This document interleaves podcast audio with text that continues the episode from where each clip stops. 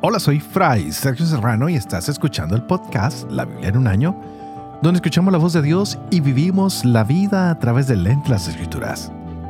El podcast de la Biblia es presentado por Ascension.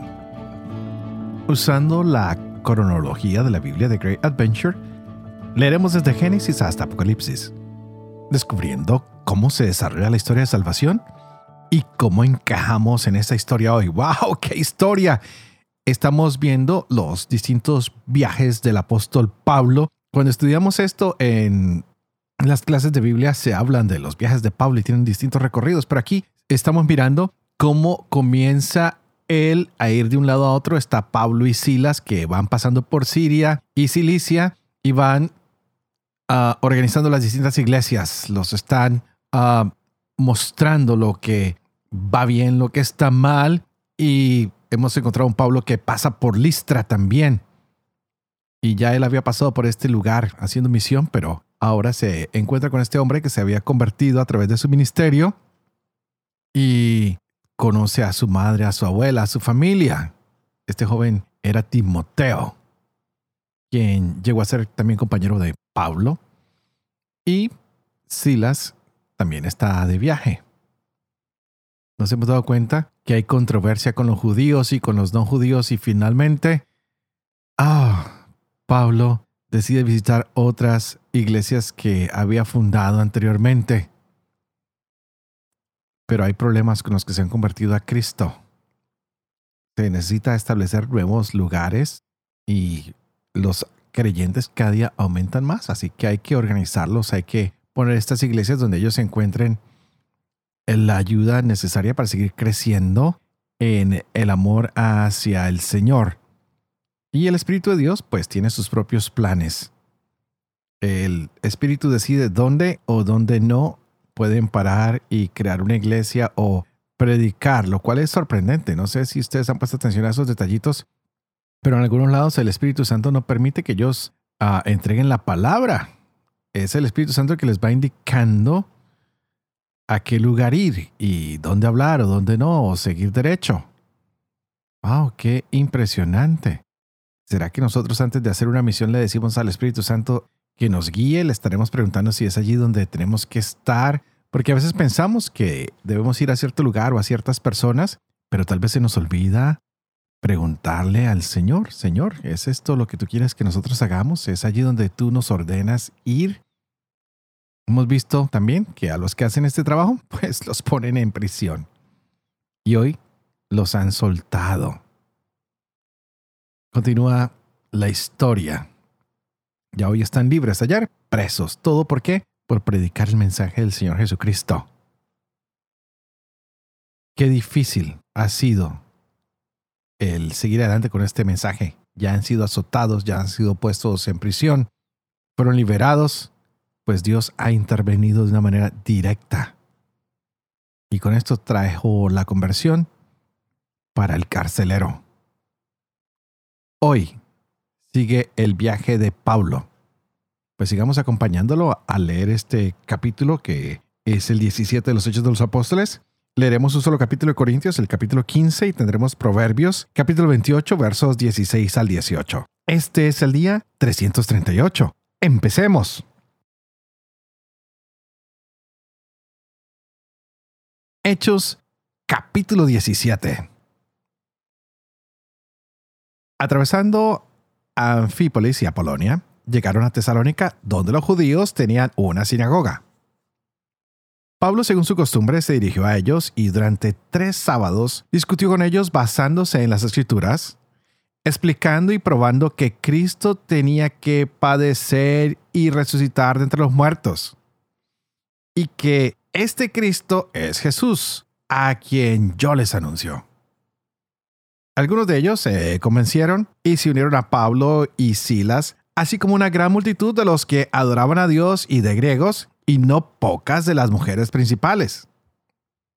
Pero los judíos, llenos de envidia, reunieron a gente maleante de la calle, armaron tumultos y alborotaron la ciudad se presentaron en casa de Jasón buscándolos para llevarlos ante el pueblo.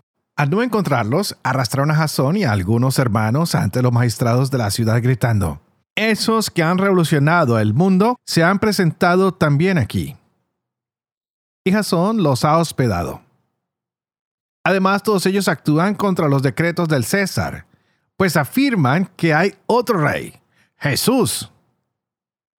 Al oír esto, el pueblo y los magistrados de la ciudad se alborotaron. Pero después de recibir una fianza de Jasón y de los demás, les dejaron ir.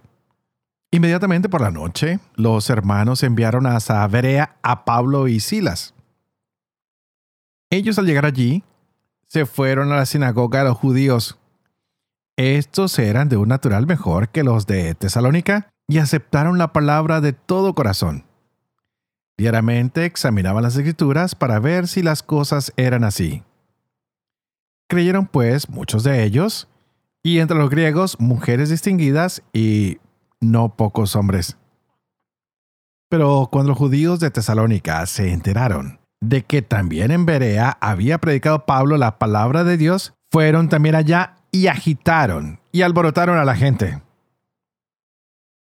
Los hermanos entonces hicieron marchar a toda prisa a Pablo hasta el mar. Silas y Timoteo se quedaron allí. Los que conducían a Pablo le llevaron hasta Atenas y se volvieron con una orden para Timoteo y Silas de que fueran a donde él lo antes posible. Mientras Pablo les esperaba en Atenas, estaba interiormente indignado al ver la ciudad llena de ídolos. Discutía en la sinagoga con los judíos y con los que adoraban a Dios, y diariamente en la plaza con los que por allí se encontraban. Trababan también conversación con él algunos filósofos epicúreos y estoicos. Unos decían, ¿qué querrá decir este charlatán? Y otros, parece ser un predicador de divinidades extranjeras, porque anunciaba a Jesús y la resurrección. Le tomaron y le llevaron al Areópago y le dijeron, ¿podemos saber cuál es esa nueva doctrina que tú expones? Pues debemos decir cosas extrañas y querríamos saber qué es lo que significan. Todos los atenienses y los forasteros que allí residían en ninguna otra cosa pasaban el tiempo sino en decir u oír la última novedad. Pablo, de pie en medio del Areópago, dijo, Atenienses, veo que ustedes son, por todos los conceptos, los más respetuosos de la divinidad. Pues al pasar y contemplar sus monumentos sagrados, he encontrado también un altar en el que estaba grabada esta inscripción, al Dios desconocido. Pues bien, lo que adoran sin conocer, eso les vengo yo a anunciar. El Dios que hizo el mundo y todo lo que hay en él, que es Señor del cielo y de la tierra, no habita en santuarios fabricados por mano de hombres, ni es servido por manos humanas, como si de algo estuviera necesitado. El que a todos da la vida, el aliento y todas las cosas. Él creó de un solo principio todo el linaje humano para que habitara sobre toda la faz de la tierra, fijando los tiempos determinados y los límites del lugar donde habían de habitar, con el fin de que buscaran la divinidad, para ver si a tientas la buscaban y la hallaban, por más que no se encuentra lejos de cada uno de nosotros, pues en él vivimos, nos movemos y existimos, como han dicho algunos de ustedes porque somos también de su linaje. Si somos pues del linaje de Dios, no debemos pensar que la divinidad sea algo semejante al oro, la plata o la piedra, modelados por el arte y el ingenio humano. Dios, pues, pasando por alto los tiempos de la ignorancia, anuncia ahora a los hombres que todos y en todas partes deben convertirse, porque ha fijado el día en que va a juzgar al mundo según justicia por el hombre que ha destinado, dando a todos una garantía al resucitarlo de entre los muertos. Al oír la resurrección de los muertos, unos se burlaron y otros dijeron, sobre esto ya te oiremos otra vez. De este modo Pablo se marchó de entre ellos. Pero algunos hombres se adhirieron a él y creyeron. Entre ellos Dionisio Aeropagita, una mujer llamada Damaris y algunos otros con ellos.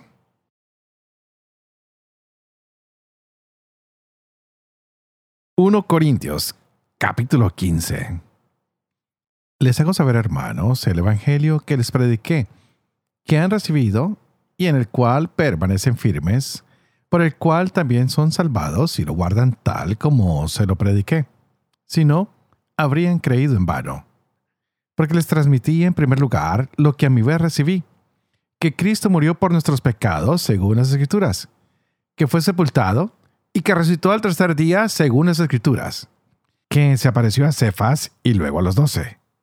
Después se apareció a más de 500 hermanos a la vez, de los cuales todavía la mayor parte viven y otros murieron. Luego se apareció a Santiago, más tarde a todos los apóstoles y en último término se me apareció también a mí, que soy como un aborto, pues yo soy el último de los apóstoles, indigno del nombre de apóstol por haber perseguido a la iglesia de Dios. Mas por la gracia de Dios, soy lo que soy, y la gracia de Dios no ha sido estéril en mí. Antes bien, he trabajado más que todos ellos, pero no yo, sino la gracia de Dios conmigo.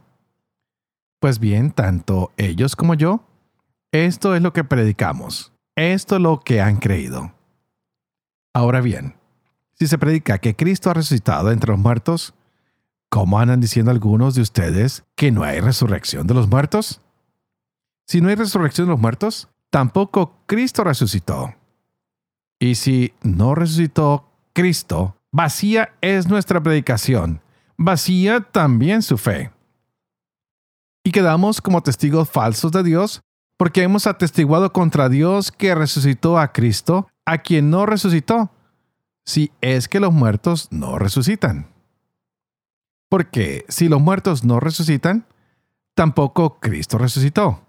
Y si Cristo no resucitó, su fe es vana. Están todavía en sus pecados. Por tanto, también los que durmieron en Cristo perecieron. Si solamente para esta vida tenemos puesta nuestra esperanza en Cristo, somos los hombres más dignos de compasión. Pero no, Cristo resucitó entre los muertos como primicia de los que murieron. Porque habiendo venido por un hombre la muerte, también por un hombre viene la resurrección de los muertos. Pues del mismo modo que por Adán mueren todos, así también todos revivirán en Cristo. Pero cada cual en su rango. Cristo como primicia luego los de Cristo en su venida. Luego el fin, cuando entregue a Dios Padre el reino después de haber destruido todo principado, dominación y potestad. Porque Él debe reinar hasta que ponga a todos sus enemigos bajo sus pies. El último enemigo en ser destruido será la muerte, porque ha sometido todas las cosas bajo sus pies. Mas cuando dice que todo está sometido, es evidente que se excluye a aquel que ha sometido a él todas las cosas. Cuando hayan sido sometidas a él todas las cosas, entonces también el Hijo se someterá a aquel que ha sometido a él todas las cosas, para que Dios sea todo en todos. De no ser así, ¿qué harán los que se bautizan por los muertos? Si los muertos no resucitan, en manera alguna, ¿por qué bautizarse por ellos? ¿Y nosotros mismos, por qué nos ponemos en peligro a todas horas? Cada día estoy a la muerte. Sí, hermanos, como que ustedes son mi orgullo, en Cristo Jesús, Señor nuestro, cada día estoy en peligro de muerte. Si por motivos humanos luché en Éfeso contra las bestias, ¿qué provecho saqué? Si los muertos no resucitan, comamos y bebamos que mañana moriremos. No se engañen. Las malas compañías corrompen las buenas costumbres. Entren en razón como conviene y no pequen, que hay entre ustedes quienes desconocen a Dios. Para vergüenza suya lo digo. Pero dirá alguno, ¿cómo resucitan los muertos? ¿Con qué cuerpo vuelven a la vida? Necio, lo que tú siembras no recobra vida, sino muere. Y lo que tú siembras no es el cuerpo que va a brotar, sino un simple grano de trigo, por ejemplo, o de alguna otra planta. y Dios le da un cuerpo a su voluntad, a cada semilla su cuerpo. No toda carne es igual, sino que una es la carne de los hombres, otra la de los animales, otra la de las aves, otra la de los peces. Hay cuerpos celestes y cuerpos terrestres, pero uno es el resplandor de los cuerpos celestes y otro el de los cuerpos terrestres. Uno es el resplandor del sol, otro el de la luna, otro el de las estrellas, y una estrella difiere de otra en resplandor. Así también en la resurrección de los muertos, se siembra corrupción, resucita incorrupción. Se siembra vileza, resucita gloria. Se siembra debilidad, resucita fortaleza. Se siembra un cuerpo animal, resucita un cuerpo espiritual. Pues si hay un cuerpo animal, hay también un cuerpo espiritual. En efecto, así es como dice la escritura. Fue hecho el primer hombre, Adán, alma viviente. El último Adán, espíritu que da vida. Mas no es lo espiritual lo que primero aparece, sino lo animal. Luego lo espiritual. El primer hombre salido de la tierra es terrestre. El segundo viene del cielo. Como el hombre terrestre, así son los hombres terrestres. Como el celeste, así serán los celestes. Y del mismo modo que hemos llevado la imagen del hombre terrestre, llevaremos también la imagen del celeste. Les digo esto, hermanos. La carne y la sangre no pueden heredar el reino de Dios, ni la corrupción heredar la incorrupción. Miren, les revelo un misterio. No moriremos todos, mas todos seremos transformados. En un instante, en un pestañear de ojos, al toque de la trompeta final, pues sonará la trompeta, los muertos resucitarán incorruptibles y nosotros seremos transformados. En efecto, es necesario que este ser corruptible se revista de incorruptibilidad y que este ser mortal se revista de inmortalidad. Y cuando este ser corruptible se revista de incorruptibilidad y este ser mortal se revista de inmortalidad, entonces se cumplirá lo que está escrito. La muerte ha sido devorada por la victoria. ¿Dónde está, oh muerte, tu victoria? ¿Dónde está, oh muerte, tu aguijón? El aguijón de la muerte es el pecado, y la fuerza del pecado, la ley. Pero gracias sean dadas a Dios que nos da la victoria por nuestro Señor Jesucristo. Así pues, hermanos míos amados, manténganse firmes, inconmovibles, progresando siempre en la obra del Señor, conscientes de que su trabajo no es vano en el Señor. Proverbios capítulo 28, versos 16 al 18 príncipe insensato multiplica la opresión. El que odia el lucro prolongará sus días. El hombre culpable de asesinato huye hasta la tumba. Que no lo detengan. El que procede sin tacha se salvará. El que se extravía entre dos caminos caerá en uno de ellos. Padre de amor y misericordia, ¿Tú qué haces elocuente la lengua de los niños? Educa también la mía. E infunde en mis labios la gracia de tu bendición, Padre, Hijo y Espíritu Santo.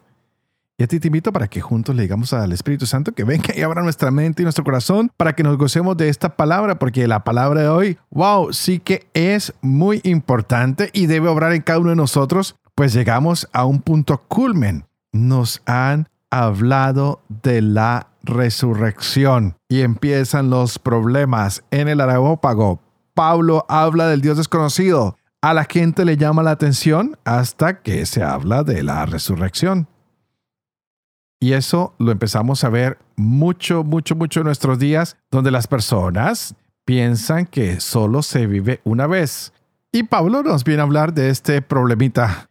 ¿Qué es la resurrección? ¿Por qué debemos tener una esperanza para el futuro? Pues para algunas personas pensar que hay resurrección ah, no tiene sentido. Y Pablo dice, no, no, no, no, no, un momento.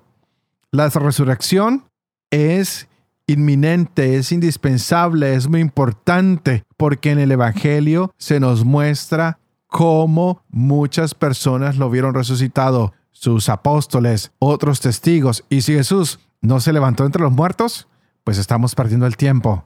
Esto no tiene sentido. Seguimos perdidos en el pecado, seguimos perdidos en la muerte, seguimos sin victoria. Pues sabemos que el Mesías vendría con victoria. ¿Y qué es lo que tiene que vencer? La muerte, porque llega la esperanza para todos nosotros. Debido a la resurrección de Jesús, es por la cual estamos todos juntos. Gracias a que resucitó, debemos mantenernos moralmente aceptables a los ojos de Dios. Gracias a que Jesús resucitó, nosotros debemos respetarnos a nosotros mismos y saber que hay victoria en Cristo Jesús. Nuestra fe depende de que Cristo haya resucitado. No necesitamos simplemente consejos o actuar moralmente bien. Necesitamos saber que todo lo que hacemos o decimos es porque confiamos en que también nosotros vamos a resucitar para la vida eterna con Jesús. Pero para ver esta vida, pues tenemos que estar enfocados en los evangelios. Por eso ya hemos leído los cuatro evangelios para encontrar que todo lo que se dice en esta experiencia de la iglesia está basada en la palabra del Señor, que no nos podemos dejar afianzar en cosas que no sean evangélicas, que no vengan de estos evangelios que nos demuestran que Cristo ha resucitado entre los muertos para que ustedes y yo tengamos vida y una vida en abundancia. Qué interesante que Pablo, aunque ha sido maltratado en tantas ciudades, sigue estableciendo pequeñas comunidades a las cuales les dice, hombres y mujeres, crean pues Cristo ha resucitado y Él nos invita a caminar estos nuevos caminos. Nos sugiere que debemos vivir más en comunidad, vivir moralmente de manera aceptable, que debemos amar a los demás, que debemos amarnos a nosotros mismos y saber que en Él hay victoria porque con Él podemos vencer el pecado para vivir con Él en la eternidad. ¡Wow! Estas lecturas nos demuestran que Jesús es el Señor, que si creemos en Él y si actuamos de acuerdo a lo que Él nos dice, seremos salvos. Entonces, ¿qué debemos hacer? Aceptar al Señor. ¿Cómo lo aceptamos? Viviendo en comunidad, viviendo con moralidad, amando a los otros, amándonos a nosotros mismos y sabiendo que en Cristo hay esperanza. Así que si tú habías perdido la esperanza, hermano, hermana, te invito a que hoy te sientas en victoria, porque en Cristo hay victoria. Él ha sido el primero en ser resucitado. Por Adán entró el pecado y entró la muerte. Por Cristo entró la gracia y entró la vida. Nos ha llegado el que tenía que venir. ¿Estás abriendo tu corazón? ¿Estás abriendo tu mente para recibir a Cristo, Señor nuestro? ¡Wow! nos ha llegado la luz, nos ha llegado la salvación. Si Él no hubiera resucitado, vana sería nuestra fe. Y si los muertos no resucitan, tampoco Cristo resucitó, ni resucitarás tú, ni resucitaré yo. Cristo ha sido la primicia. Cristo vino para entregarnos ese reino que Dios planeó para nosotros. Él ha destruido todo principado, toda dominación, toda potestad, porque Él debe reinar. Y estamos en ese reino que Él ha instaurado.